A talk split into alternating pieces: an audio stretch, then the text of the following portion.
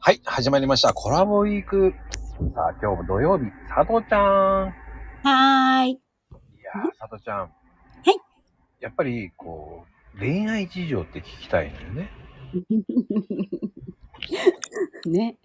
ね、とか言って。うんやっぱり職場恋愛ってあったと思うんだけど、まあ、うちの親とかもこの間話したけど、うんうんうん。佐藤ちゃんの恋愛事情ってどうだったのお恥ずかしい。 もうあのね、うん、結構好きになるけど、なかなかね、うん、実らず、彼氏もいずみたいな感じの時に、うんもうお客様に声かけられたのね。うん。最後、窓口の後、1年3ヶ月外交、なんかスクーターみたいなのを乗って外交してて。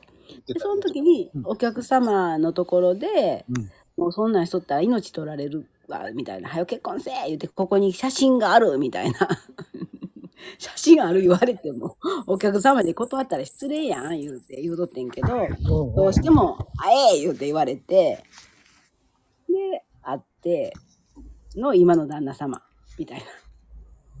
いい人だったんだ、その時、やっぱり。うん、そうだね。優しい。なんか、うん。優しい人はもうみんな優しいんだけどね。そこら中いてる男の男性たちはね。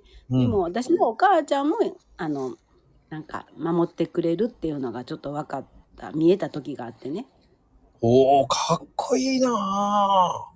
うんうんうんうん。大体自分の親はみんなね、優しいけど、私の親も大事にしてくれそうな気がして、うん、うん。そこかな、決め手はね。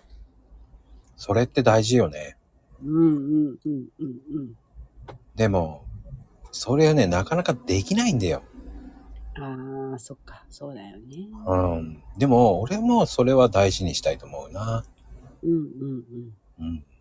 だって、なかなかできないことを、だうんやっぱり、だって、向こうの家族とも仲良くならないといけないことだしさ、そうそうそう。結局はね。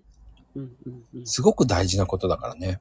うんうんあの、そういう決め手ってすごく大事。そっから何デートを重ねてって感じうん。うん、1ヶ月で決めて結婚してたのよね。早っはい、私の、私の友達には、そんなんね、6ヶ月ぐらいあってね、何回も何回もデートせなあかんでとか言うとったくせに、自分は1ヶ月で決めて、で、まあ10ヶ月後に結婚したみたいな感じやけど。すごい早い。